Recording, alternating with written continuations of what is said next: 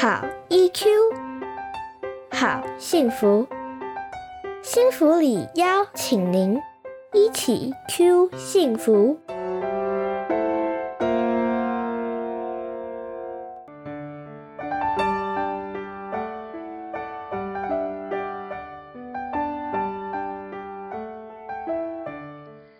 亲子问题我有解，教养路上的困难，心理师陪你一起解。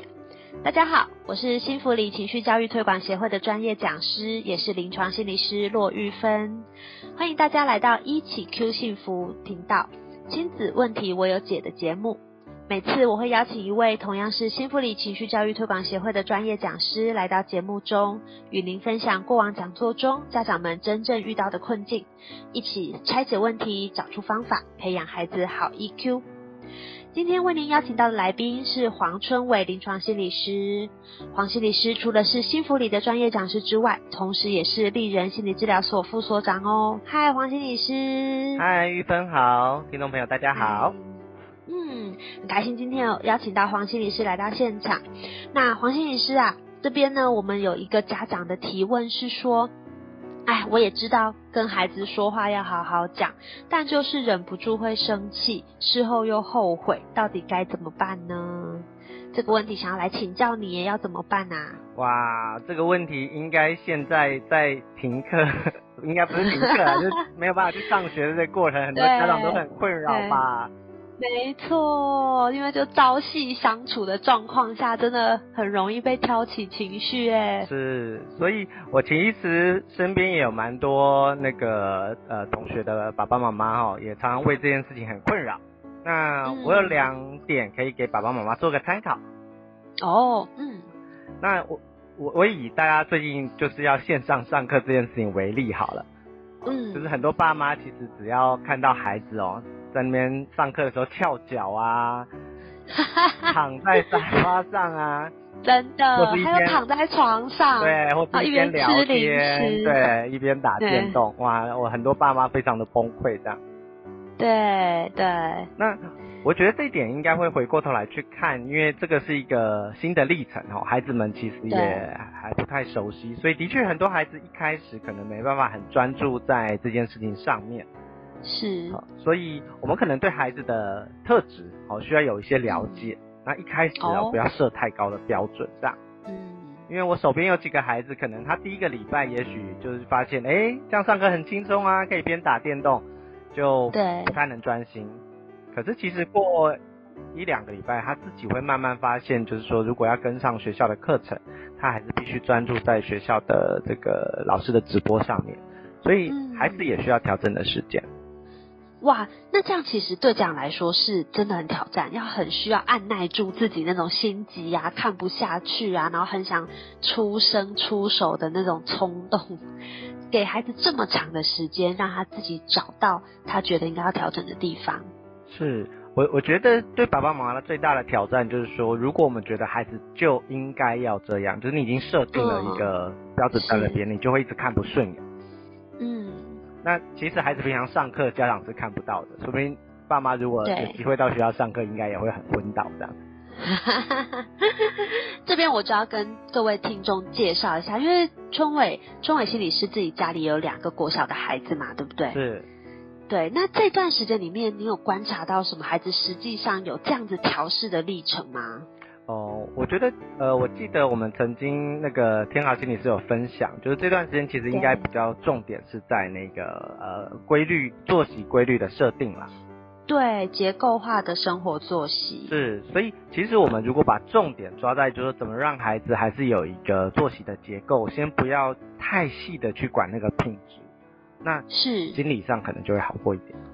了解，所以回到这个问题本身，就是到底我会忍不住，但其实是如果我们重新去检视说这个问题，我们设定的标准在哪里，那这个时候我们不一定就会为了这种事情而生气。是，就是等于说我们的设定了一个比较合理的目标，自己才不会那么挫折这样。了解，很多时候的生气背后其实就是挫折的情绪。是的，是的。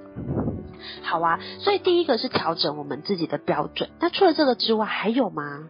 哦，另外一个就是很多爸妈，我留意就是说，其实爸爸妈妈自己也在这个防疫的过程有很多的压力。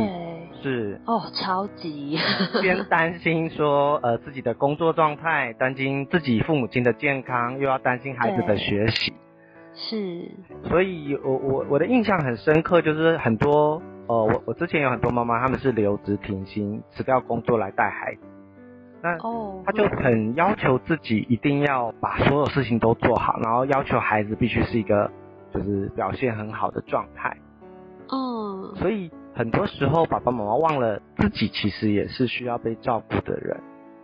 是，所以如果我们的生活全部的重心都在孩子身上的时候，就会忘记去看见自己需要被照顾的部分。是，所以其实呃，我看到很多爸爸妈妈就是觉得一定要做到，就前面因为定了一个高的标准，那对自己有很多的要求跟期待，所以就没有办法放手，然后不管自己已经很累了，还是强迫自己要。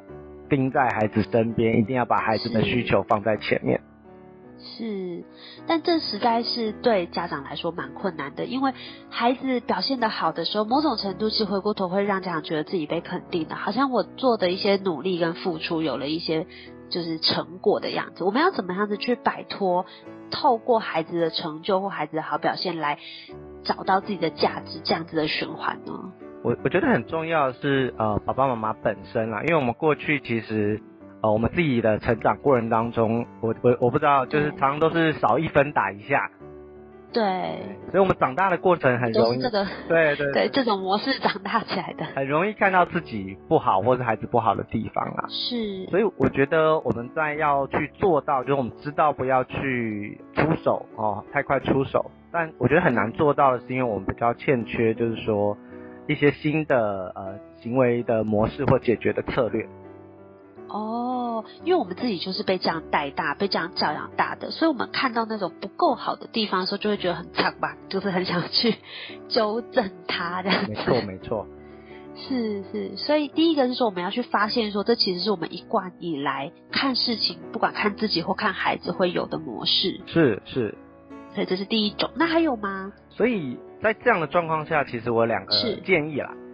哦，哼哼。一个就是说哈，我们常常看不过去的时候，我希望爸爸妈妈可以先停一下，吸一口气。嗯。让自己先稍微缓一，要出口的那句话先停一下，这样。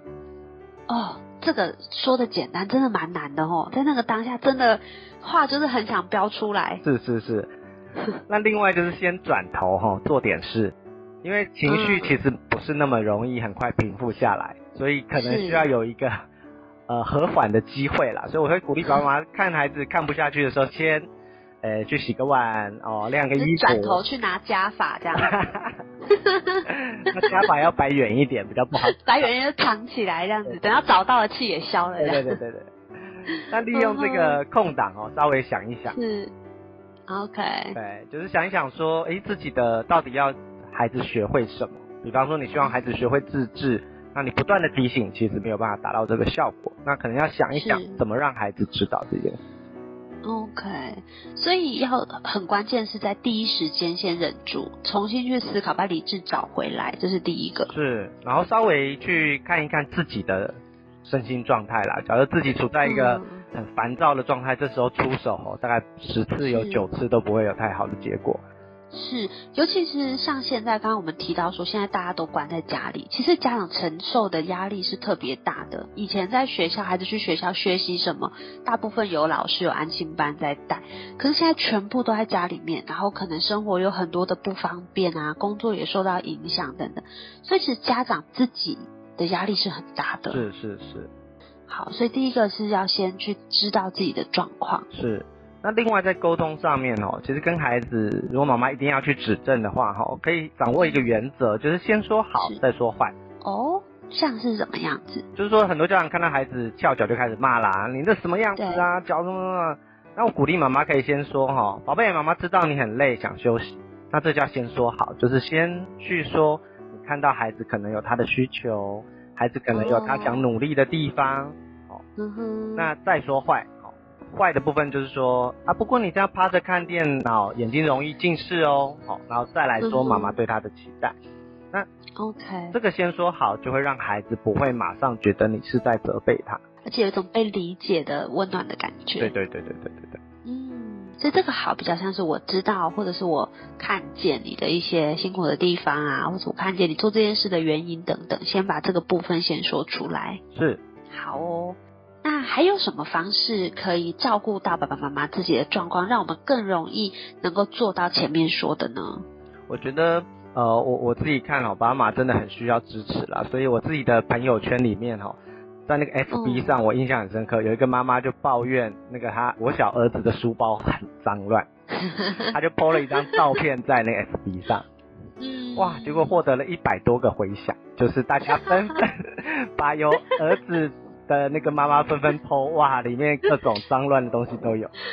啊，这让我想到那个崩溃男孩的社团里面，就是当你知道别人更崩溃的时候，就会发现自己好像就是没有那么惨这样。是，发现自己不是这世界上唯一快要崩溃的妈妈。唯一的，真的，这时候就是觉得不孤单的感觉。真的，真的，所以其实大人也是很需要彼此支持的啦。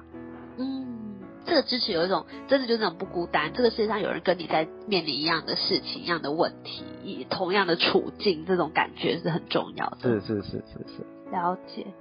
好哦，所以啊，其实我们从刚刚的分享里面，这个提问说。我也知道要好好讲，可是就是会忍不住生气啊，然后后来又后悔。这个其实就是我们日常在跟孩子相处的过程里，不断不断会出现的一种情绪、一种想法。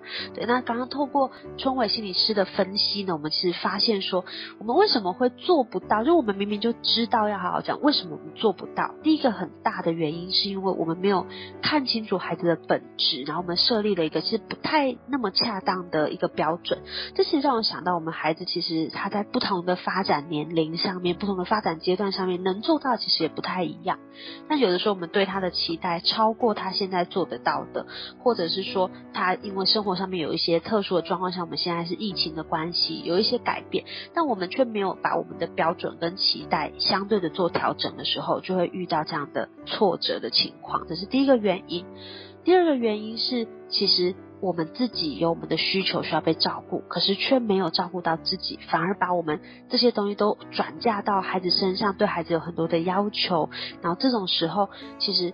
因为我们自己没有被照顾好，那这时候我们就会把这些这些需要被照顾的需求，然后都放在孩子身上。那所以这两个东西其实会让我们更难去接受孩子这样的状况，然后更容易去做做出就是我们其实不希望自己做出来的行为，就是去念他、骂他，或者很讲一些不好听的话这样子。那其实我们能做的方法就是说，我们去找到一些，去看见说，其实这是我们自己一贯被养大的方式。那我们要看见说。我们这是我们过往累积下来的模式，并不是我们的错，但我们其实是有可以试试看去找到一个新的解决的策略，然后新的行为的模式。那我们可以在发现自己快要讲出这种话的时候，看到做出令人懊悔的冲动的事情的时候，先停下来吸一口气，转头找点事情做，然后先让自己的理性回来，然后就有机会可以避免后面就是就是难以收回的状况。那另外就是有一个很很具体的做法，就是先把先说好，再说坏。刚刚春伟心理师分享的这个例子，就是先告诉他说：“宝贝，妈咪知道你累了，想休息，不过趴着看电脑眼睛会容易近视，我希望你可以坐好，或者距离远一点，留意自己的距离等等。先把对他的理解先说出来，再说后面的期待。那最后就是呢，我们自己其实要找到我们自己的同温层跟支持。”让我们知道说，其实我们遇到这些困境，我们不孤单。这个世界上还有很多人跟我们一样，在育儿的路上有这些就是很挫折的的事情在发生，这样子。那当我们知道有人跟我们一起的时候，那个支持的力量会帮助我们在面对孩子的时候，更不容易陷入这种就是很崩溃，然后很懊恼，然后结果忍不住生气，事后又后悔的情境。好，那。我们今天的分享就先到这边喽。我们再一次谢谢黄春元心理师来到现场。那欢迎大家继续锁定一起 Q 幸福频道，我们有更多的专业的分享，陪你一起走在 EQ 的路上哦。谢谢大家，我们下次见，拜拜。